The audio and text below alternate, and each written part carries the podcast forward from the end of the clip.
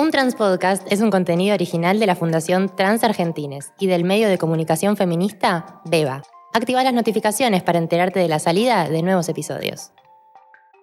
Bienvenidos a un nuevo episodio de Un Trans Podcast. ¿Cómo estás, Connie? Bárbara, como siempre. ¿Cómo estás vos, Agus? Muy bien, muy contento porque hoy vamos a estar abordando el artículo número 11 de la Ley de Identidad de Género que habla sobre el derecho al libre desarrollo de las personas. ¿sí? Abordando también, por supuesto, la salud emocional, física. Qué importante eso que decís. Y abordando también los, los episodios que vivimos en cuestiones médicas y con nuestro cuerpo, no Sí, sí. puntualmente. Amigarnos un poquito con todo lo que es ir al médico, porque para mucha gente es todo un trámite.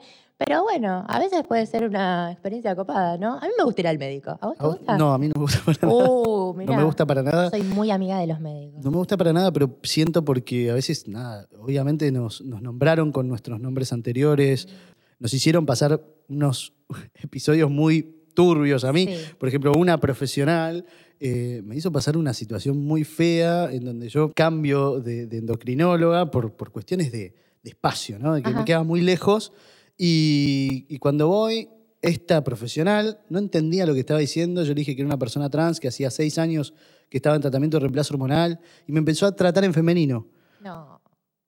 O sea, no entendió nada, ¿viste? Iba a decir, no entendió Señora, nada, ¿por señora. qué hace eso? No entendió absolutamente nada y me dijo, bueno, ¿y qué tengo que hacer? Y no sé. Le dije, bueno, ¿sabe qué? Agarre un libro y estudia hasta Claro. luego. Y me fui. Pero eh, como es hace un montón y eso hace que no quieras atenderte, ¿no? Y- Total. Y, y eso venimos hoy a, a revertir un poco. Vamos a, a hablar de... a- Hay médiques que son muy amigables con la comunidad. Eso es lo que vamos a abordar hoy. De hecho, nuestra hermosa invitada es la doctora Natalia Meo Guzmán. Es médica endocrinóloga, egresada de la Universidad de Buenos Aires. Trabaja en el Hospital Español y lleva a cabo un proyecto de investigación en el Hospital Ramos Mejía y atiende a pacientes en su consultorio particular. Totalmente. También es integrante del recientemente fundado Departamento de Salud Transgénero de la Sociedad Argentina de Endocrinología. Así que le damos la bienvenida a nuestra doctora Natalia Meo. ¿Cómo estás, Nati? Bienvenida. Ay, muchas gracias, chicos. La verdad estoy muy contenta de estar acá. Eh, me parece un espacio hermoso el que han formado. La producción, Es impecable. Impecable. Hermoso. Hermoso todo esto para Hola nosotros Para nosotros y para y ustedes. para ustedes. Muy bien. Eh, Podemos arrancar con la primera pregunta, que yo ya estoy llena, tipo, tengo muchas ganas de preguntarte, pero yo lo dije antes, me encanta hablar con médicos. Es verdad. Así que ya quiero preguntar eh, sobre mm, qué es el sistema endocrino y por qué es tan importante. Perfecto. Es una excelente pregunta porque es algo que por ahí no se conoce demasiado. Y básicamente de lo que habla el sistema endocrino es la relación, es la producción de glándulas que generan hormonas y esas hormonas van a tener impacto en un montón, montón de órganos, hasta incluso en nuestra mente, por lo cual es súper importante y tenemos un montón de glándulas, ¿no? Están desde la glándula tiroides, el páncreas, las gónadas, un montón. Las gónadas es básicamente ovario, testículo, ¿no? Porque por ahí uno habla mucho en ese Claro. término, ¿Qué ¿no? es gónada? A mí me pasaba Claro, eso. ¿qué es gónada? Se nombraba gónada, yo decía, ¿qué es gónada? Y de repente lo googleé y es como, ah, eso. Cáncer. Claro, Porque- sí, Google dice Ay, siempre no, qué eso. feo. No googleen nada en cuestiones No, médicas. no, hay que vayan al médico. vayan Sí, al sí, médico. sí, sí, sí, sí, vayan, vayan a, a las médicas. Nati, la ley de identidad de género, una de las cuestiones que muy importantes que hace es la despatologización de las personas trans. ¿Cómo abordás desde tu experiencia y desde tu profesión esta despatologización y entender que este tratamiento no es un tratamiento para gente que está enferma? Porque viste que la palabra tratamiento ya la entendés como, bueno, hay que revertir algo que no está bien. ¿Cómo lo laburas? Es una gran pregunta, de hecho, porque eh, hoy por hoy, por ejemplo, las obras sociales siguen insistiendo en esto de la patologiz- patologización, básicamente. Y eh, nos obligan en muchas ocasiones a poner un diagnóstico. Ya la palabra diagnóstico es fuerte y encima están basados en un DSM-4, que ya hoy estamos con el DSM-5, y tenemos que poner trastorno de la identidad de género, lo cual Claro. es un montón. Trastorno, es muy fuerte la palabra. Un montón. Yo me acuerdo que la primera vez que hice una consulta para iniciar mi terapia eh, hormonal, el médico puso en incongru- incongruencia de género. Ay, Claro, sí, a mí ¿no? también. Escribió. Y me acuerdo que me, me sonó en la. Como que dije, tipo, ¿por qué está Incongruente poniendo usted. esto? claro, qué incongruencia. Claro, Sí, total. sí. Y bueno, por eso es algo súper importante en el momento de la consulta, hablar, mirar al paciente.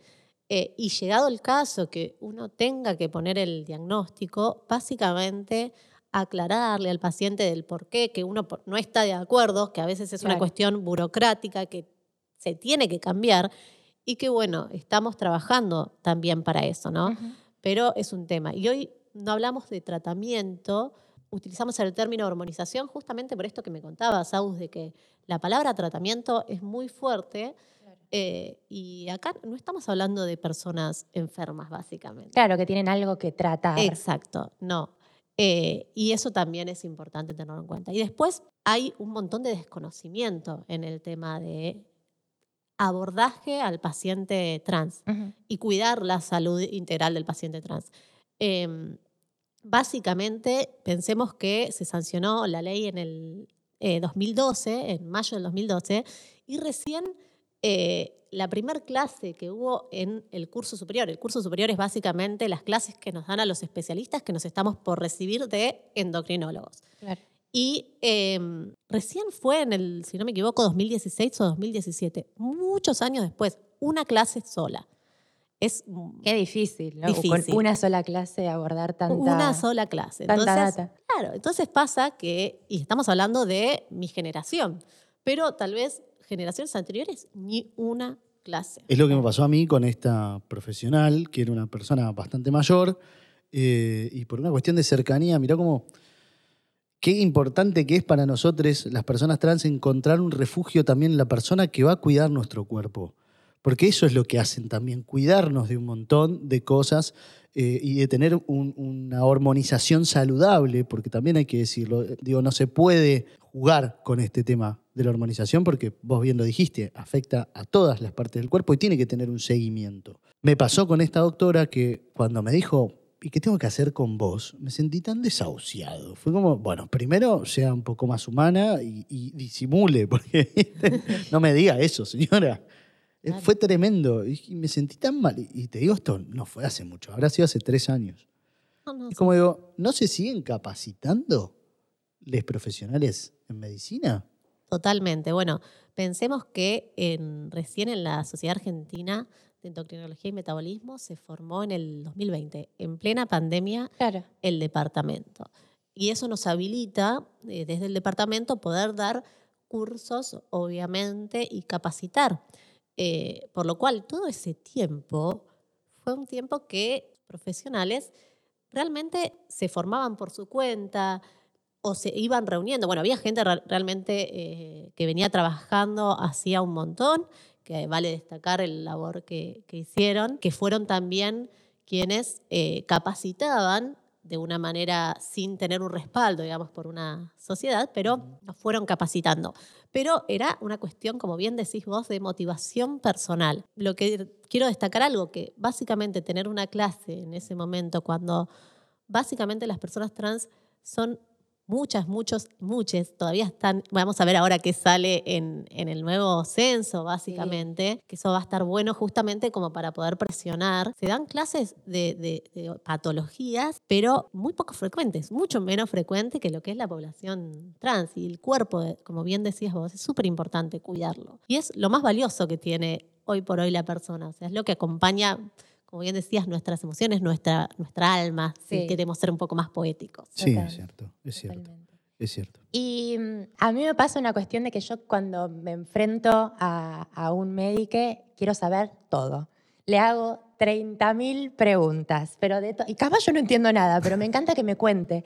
¿Cuáles son esas, las preguntas más frecuentes que te hacen los pacientes trans cuando quieren iniciar una terapia hormon- hormonal? Bien, primero, eh, como bien decíamos, la mayoría viene con mucho miedo, porque no saben con quién se van a, a- a encontrar. De hecho, la mayoría de las veces hasta tienen miedo o dudas a la hora de, de- de expresarse o de decir por qué vienen a la consulta, eh, por miedo a la reacción, porque Ujú. realmente eh, las historias que, que recibimos en, en consultorio son la mayoría muy fuertes hoy en día, pese a tener ya una larga trayectoria, digamos, eh, desde la ley. Entonces, primero que las preguntas son tímidas. Es más uno el que habla que pobre, para que se anime a- y se suelte el paciente, que, que el paciente hablando. Y después, eh, sí, los miedos, tienen, tienen muchísimo miedo, básicamente de si va a afectarse la calidad de vida. Pensemos que estamos hablando de una expectativa de vida de 35 años, entonces dicen, bueno, si yo me hormonizo, voy a tener- vivo hasta los 35 o puedo vivir más. Eh, esa es una de las grandes preguntas. Decímelo porque tengo 34. No, no. Arranco ahora. Adiós. Adiós podcast. A vivir. no, pero es, es cierto esto. Mucha gente le tiene miedo a la terapia de reemplazo hormonal o a la hormonización, como bien decís ahora. Creo que ese miedo hace que mucha gente no modifique su cuerpo como realmente le gustaría hacerlo por este miedo que vos decís. ¿Te hicieron alguna pregunta así como que decís, Rara. ay, no, esto no va a suceder? No sé, no sé, para ahí no se te ocurre ninguna ahora, pero digo, en los consultorios pasa de todo y pueden pasar cosas muy divertidas. Yo recuerdo que con, con mi endocrinóloga, la doctora Calvar, que la adoro y le mando un beso enorme. La queremos mucho, La, Ceci. la adoro, a Ceci es una gran profesional. Me acuerdo que no sé, que me empezó a revisar el cuerpo y me decía, che, pero tenés mucho vello vos naturalmente. Es como, ¿y esto está bien o está mal? ¿Viste? ¿Estoy bien o estoy...? Entonces estos miedos vos decís, bueno, ¿qué, qué, qué hago? ¿Te, te ha pasado alguna vez de, de- de reírte tiernamente de una situación así, por ejemplo? Eh, estoy pensando. ahí no se te eh, ocurre, base- ah, la verdad que me, me agarrás en cero como para pensar. eh, pero sí, siempre tienen eh, por ahí en, en cuanto al cambio de, de los genitales, pero hay una expectativa que, que dicen, Ay, sí. bueno, pero, pero me- es verdad, por ejemplo, el clítoris con eh, testosterona crece un poquitito, 3.4 centímetros más o menos. Pero bueno, al- me ha pasado que me pregunten, tipo, si, si va a crecer un montón, un montón, un montón más. Claro. Y era como, Ojalá. Claro, bueno. si se puede, vamos. Mira, en medicina 2 más 2 no es 4, así Claro, que... eso también, ¿no? Un tema. To- Todes, eh, más que nada las, las masculinidades trans, eh, esperan un cambio de su voz muy, muy repentino, un cambio en, su vellosidad de la cara. Todes quieren mucha barba, ¿viste? Y es como. También hay que explicar que esto, y quisiera que vos lo expliques con, con las palabras correctas, pues yo lo voy a explicar muy mal. Esto depende de cada cuerpo también, la modificación corporal, ¿no? Claro. Totalmente. Eh, hoy voy a hacer una introducción breve un poco a la armonización, porque seguramente hay gente que nos está escuchando que por ahí todavía no, no se acercó, no leyó o está esperando justamente este es el momento. Eh, básicamente, eh, para los hombres trans utilizamos testosterona, que puede ser en gel, puede ser inyectable, y eh, para las mujeres trans, estrógenos y o, porque a veces bueno, en realidad sería, a veces algunas mujeres usan antiandrógenos y otras no. Y después vamos a explicar el por qué algunas no. Con el tema, bien nombrabas del atesto y el vello, es una de, los, eh, de las preguntas más recurrentes, de hecho. eh, y la verdad es que depende también un poco, hay que andar, si se conoce, los antecedentes familiares, de ver la rama de si papá tenía barba, el abuelo tenía barba, porque Claro. Hay un montón de, de hombres cis lampiños Claro. y básicamente es poco probable que tengas esa casi- cantidad de receptores. Los receptores básicamente es el botoncito que aprieta, eh, presiona la, la testo como para desencadenar un montón de reacciones, entre ellas el crecimiento de, de la barba, por supuesto. Bueno, a mí me, trajo eh, alopecia y calvicie y, y yo, pero mi papá tiene un montón de pelo, ¿viste? y bueno, nada, mi tío no. Y digo, ah, bueno, viene por ahí. También te predispone a, todas las cuestiones masculinas de la familia. Por eso yo aclaro esto, que yo tenía mucho vello y por eso es que hoy tengo esta barba que todo el mundo me dice, che, ¿cómo haces para tener esa barba? Bueno, Soy bárbaro. Soy bárbaro. es buenísima, lo voy a decir. Porque soy bárbaro. Porque soy final. hermoso. Soy bárbaro y no, y me, me pegó bien la testo. Digo Claro. yo siempre, ¿no? Bueno, yo no sabía que me iba a salir pecho, por ejemplo. ¿Viste? No tenía idea. O sea, cuando hice la consulta, mi médico me, me dijo, tipo, capaz puede ser que en tu familia, bueno, me hizo esa pregunta, tu mamá, tu abuela, tienen como pecho prominente. Y yo decía, tipo, "Eh, puede ser. Y de repente pasaron seis meses y era como, ay, bueno, yo pensé que me las iba a tener que hacer. Claro, claro, sí. Y es mucho eso, tal cual. Y mm, bueno, y también esta ansiedad con los cambios, es importante también hablar, hablar más o menos cuánto se espera, o sea, cuáles son los primeros cambios. Con la testo sabemos que hay modificaciones en el vello. en- bueno, lo primero que aparece en realidad es el cambio de la piel y la redistribución de la grasa. Y también eh, el crecimiento de vello es lo que más tarda en general. Y empieza despacito, despacito, hasta incluso es lo que hasta lo que sigue creciendo. Sí, sí, a mí me mucho sigue tiempo, hasta los cuatro años podemos seguir Sí, más o menos todo esto siempre es lo en la mayoría habrá gente que tendrá más a veces que gente que se detiene el crecimiento mucho antes pero es así. Y el cambio de la voz recién empieza a los tres meses a los seis meses ya se, se torna el registro mucho más grave y eso también es importante charlarlo y con el tema del cese, que muchos sí quieren el cese de- del periodo, del ciclo, básicamente el sangrado, uno dice, bueno, a los seis meses, más o menos, hay personas que con la primera inyección, chao, Yo, nunca más. nunca más. Primera inyección. Ay, qué placer. Eso, fue hermoso. Igual mis cambios fueron. eh, yo siempre. Tiene que ver con, también con cómo eras antes. Siempre digo. Eh, yo te- tenía la voz grave y ahora la tengo más grave. No es que. Pero me pasó esto de- del sangrado, fue enseguida. La primera eh, inyección y ya al, al segundo mes ya no tenía ningún tipo de sangrado, fue un placer. Eh, pero sí empecé a, a sentir dolor en el clítoris, Claro. porque viste que se agranda, esta, esta cuestión de que se agrande, pítoris, digamos, nosotros le decimos Me parece muy pítoris, y bien. nos encanta esa palabra que, que inventamos con Lauti.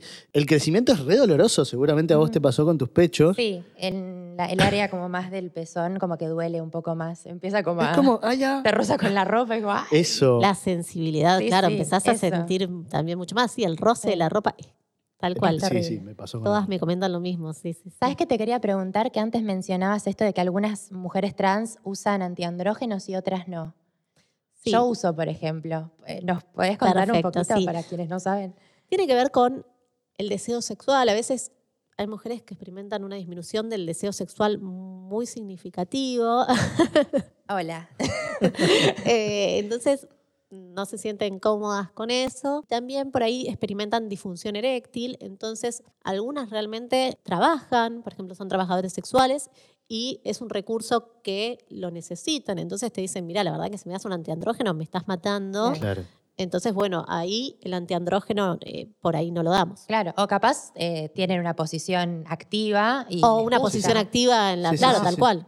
Y no dejar de sentir placer en ese Claro. sentido. Y Nati, ¿qué puedes decirnos sobre los bloqueadores hormonales? Que hay también todo un tema en eso, con las infancias y este miedo también sobre el tratamiento con bloqueadores hormonales. ¿Nos puedes contar eso? Porque hay un montón de dudas. Sí, mira, la verdad es que eh, primero es importante hablar con la familia también de eh, lo que se espera, digamos, el tema del bloqueador hormonal.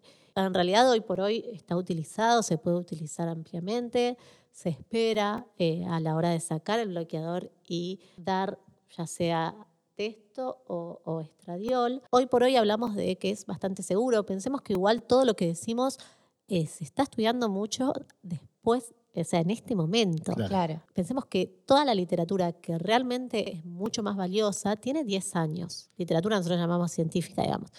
Eh, tiene 10 años. Hay ciertos riesgos en cuanto a la parte ósea, pero también pensemos en la salud mental, es lo que siempre 100%. aclaro. Porque eso es lo más serio. De hecho, si vamos a los estudios, los pacientes trans tienen, han tenido seis veces más víctima de abuso o acoso, de bullying. Entonces, estamos hablando de, de que si hay una persona que por ahí, por no darle un bloqueador, realmente termina sufriendo hostigamiento, estamos llevando a una persona a una s- salud mental muy pobre. Y eso es algo que siempre nosotros recalcamos. De hecho, se vio que con la hormonización o con los bloqueadores mejora justamente todo lo que es depresión y ansiedad.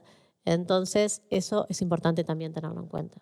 Súper, súper importante. Yo siempre pienso que qué feliz hubiera sido de haber podido tener acceso a, a los bloqueadores. Yo siento que, que la medicina nos está ayudando a ganar tiempo de vida saludable Total. en todo sentido, en el sentido también de la salud mental, como bien decís, y lo aplaudo y lo celebro muchísimo, y aplaudo y celebro muchísimo también tu laburo, porque todo esto yo siento que es mérito de los profesionales que hoy se preocupan por ser inclusivos o inclusivas y atender a la comunidad trans, porque si no, vos tranquilamente podrías no hacerlo o no haber estudiado sobre el tema, hacer como hacen muchas otras profesionales, no tener este cariño profundo que le tenés a la comunidad que se ve y se traslada. Por eso, cuando Lauti te, te invitó, sabíamos que ibas a decir que sí inmediatamente por tu compromiso. Y digo, vos a la comunidad médica, ¿qué pensás que necesitan para implementar efectivamente la ley de identidad de género? Si tendrías un momento para hablarle a tus colegas, ¿qué les dirías? Primero, el tema de pensar que la comunidad médica está exenta de, lo social Eh, la verdad es que no es así. Hoy por hoy sigue habiendo eh, prejuicios dentro de la comunidad médica y lo importante para mí es primero darse el espacio de, de acercamiento a las personas trans, ¿no? porque muchas personas simplemente yo no voy a tratar personas trans, porque me ha pasado escucharlo, ¿eh? literal. O sea, yo no trato personas trans, eso te lo derivo a vos, como si fuera algo, no sé. Y yo creo que tiene que ver con el desconocimiento. Entonces, lo primero es acercarse, conocer eh, a las personas, charlar con las personas en general. Eso es lo primero para mí que hay que hacer. Y después, obviamente, formarse, acercarse a las personas que tienen trayectoria. Como bien vos nombraste, Cecilia Calvar es una de ellas. Eh, Patricia San Martín, también le mando. La doctora Mondillo, quiero, quiero nombrar que ahora Anaí, es. Ahora me trata Ana a mí, también es una genia. y- Pero mirá Total. cómo son tan pocas, y por lo general eh, lo voy a decir, en femenino, son tan pocas que nos acordamos de todos los nombres. Sí, sí, sí. Hay un par de. no, vos de seguro hombres. en tu. Vas a saber más nombres. Sí, sí, está Uriel Pragier, está. ¿Quién es? Pablo Noblovitz. Ah, Pablo, sí, sí. Pablo también. Bueno. Pablo ta- empezó, fue Sí. uno de los pioneros. Bueno, pero mirá cómo nos sabemos los nombres porque Total. es una comunidad también. Digo, ¿Qué le dirían a todos los demás que, que dicen esto? De, no, yo personas trans no atiendo. Eh, ¿Dónde queda la ética profesional ahí? Bueno, eso es, es una gran pregunta que me encantaría preguntárselos Obvio. ah, directamente. Mm. Básicamente, lo que nosotros en el juramento lo primero que decimos es primero no dañar. Básicamente, el no dañar significa esto mismo, por lo menos formarte y si no, o te crees o tenés dudas, que por ahí también es válido tener Sí, dudas, ni bien. uno arranca el camino, decirle, ser sincero con el paciente, mira, la verdad es que esto viene así, asá, yo leí esto y esto y esto, tengo ciertas dudas, porque la mayoría de las personas que, por ejemplo, están en otras provincias o que no tienen acceso tan, tan cercano a gente formada, quiere eso, básicamente, tener información y a muchas veces te dicen, bueno, no, yo te espero, preguntarle a tal o Claro. cual, no hay problema. Básicamente, no tener miedo es la primera, eh, lo primero que les diría, no tengan miedo, que creo que es eso lo que frena. Lean, mucho y después no hay mucha más ciencia que obviamente la que tienen todos los otros temas que abordamos en Que- salud. Hay una problemática, principalmente, es que, que no hay pediatras que atiendan a infancias trans en el resto del país. Nos cuesta muchísimo eh, con la Fundación Trans Argentina, es que elaboramos el tema, porque obviamente acompañamos a infancias y adolescencias. No hay pediatras. A ver, tampoco es tan complejo. No, no, no, no. Es bastante, eh, yo que tengo un hijo y vamos al pediatra, hacemos como siempre el mismo control, digo, tampoco es tan complejo. Eh, creo que el, el tema de los bloqueadores hormonales y la endocrinología es mucho más compleja. No me quiero meter en ese terreno porque no me, no me corresponde, pero por lo que veo, sí, sí, como sí. un simple humano, es, che, dale. O sea, No, y aparte que fíjate que, está- esté creciendo bien, que creo que es lo que, lo que tienen que hacer y, y controlar la salud en general. Y básicamente pensar que en realidad eh, todo lo que se está utilizando no es nuevo, digamos, ya se utilizaba previamente para otros fines o con los mismos fines, pero se utilizaba. Entonces, esto de decir, no hay pediatras, es, es muy fuerte y eso es lo que genera que después pase que digan los pacientes, la verdad no tengo ganas de ir al sistema de salud. Claro. Eh, que es lo que, bueno, también hubo una gran parte del sistema de salud que, que- que fue marginando a, a lo largo de los años. Y hay algo que siempre pienso en, este- eh, a mí me gusta Judith Butler y ella más o menos, perdón si hay algún filósofo, filósofa o filósofe ahí escuchando y se quiere matar con lo que digo, porque obviamente no soy filósofa, decía básicamente lo que no tiene nombre, lo que no podés nombrar, no tiene cuerpo. Y si no ti- tiene cuerpo, básicamente a, a quién tratamos. Claro. Entonces, eh, de esto mismo que vos decís, no hay pediatras que puedan tratar a personas trans. Es decir, básicamente no, estamos invisibilizando una comunidad súper importante. Eh, entonces, y niñeces, y niñeces, que no es menor. en pleno desarrollo. Es, es muy, muy, muy serio el tema. Eh, básicamente nosotros venimos trabajando para eso, eh, para formar esto. Hoy hay un montón de, se están abriendo de a poquito, que, que es bastante nuevo, eh, centros de diversidad en- a lo largo de las provincias. eh, y eso es muy rico porque, bueno, obviamente, como, como todo, a veces con miedo los primeros profesionales que se acercan y después una vez que, que dicen, ah, pero esto yo ya lo conozco, esto yo ya vengo tratando, no es algo nuevo, no es algo Claro. raro, Claro. ¿entendés? Ahí arranca todo, ¿no? Por eso digo, lo, lo principal es no tener miedo y conocer. Para eso Increíble. está este este un bello trans podcast. podcast. Totalmente. Para eso estamos, eso es lo que queremos trabajar. Bueno, yo estoy muy contento de que hayas venido porque me parece que teníamos que, que quitar un montón de miedos a la sociedad entera, ¿eh? no solo a la comunidad, sino a, a todas las personas que nos están escuchando o viendo, porque es muy importante que nos saquemos estos miedos, Sí. porque nos dan salud. Totalmente. Y otra cosa que, que quiero decirles a quienes por ahí, eh, porque también hay una realidad, hay personas que están en duda, digo, quiero hormonizarme, no, ¿qué- ¿en qué consiste? Eh, lo primero es respetar la identidad de uno más allá de si decide hormonizarse o no. Es igual de válido normalizarse Por como supuesto. hormonizarse. Eh, y ir a la consulta no significa que vas a tener hormonas. De hecho, se piden un montón de estudios antes Sí. para ver si realmente puedes tener acceso a las Un Trans Podcast es un contenido original de la Fundación Trans Argentines y del medio de comunicación feminista Beba. Activa las notificaciones para enterarte de la salida de nuevos episodios. hormonas, cuál hormona es mejor para vos, o sea, en qué formulación. Y la consulta es un espacio más de diálogo, de ver, la- de tener información certera, no en Google que, que va a decir cualquier Es cosa, como decíamos. Eh, tener información certera y después te la llevas a tu casa, tranqui, lo pensás y después ves si realmente es lo que crees, no. Sobre todo eso porque a veces hay miedo como de decir, bueno, voy al médico y ya está, me va a enchufar algo Claro. y yo no sé, y la verdad es que no, No. no, no va por ahí. Bueno, Nati, gracias por toda esta información que nos compartiste. La verdad, eh, a mí me encanta charlar con médicos, lo voy a decir de vuelta. me quedaría charlando un montón de tiempo más, pero tenemos que concluir por hoy. Así que muchas gracias por, por toda la información que nos compartiste. No, a ustedes y en los comentarios sé que están en YouTube también. Sí. eh, si hay algo que quieran dejar y demás, porque por ahí no tuvimos tiempo para abordarlo, eh, ahí estaré respondiendo también. En, lo- en la medida que pueda, no piensen por, que estoy. por acá abajo, eh, en algún lugar, tu- tus redes, ¿querés decirla? Eh, sí, en mi Instagram es endocrinología.salud. Hermoso. eh, y bueno, ahí me pueden escribir también cualquier cosa. Nati, ya saben que ayuda muchísimo a la comunidad y es una gran médica. Así que nos vemos en el siguiente episodio de Un Trans Podcast. Adiós.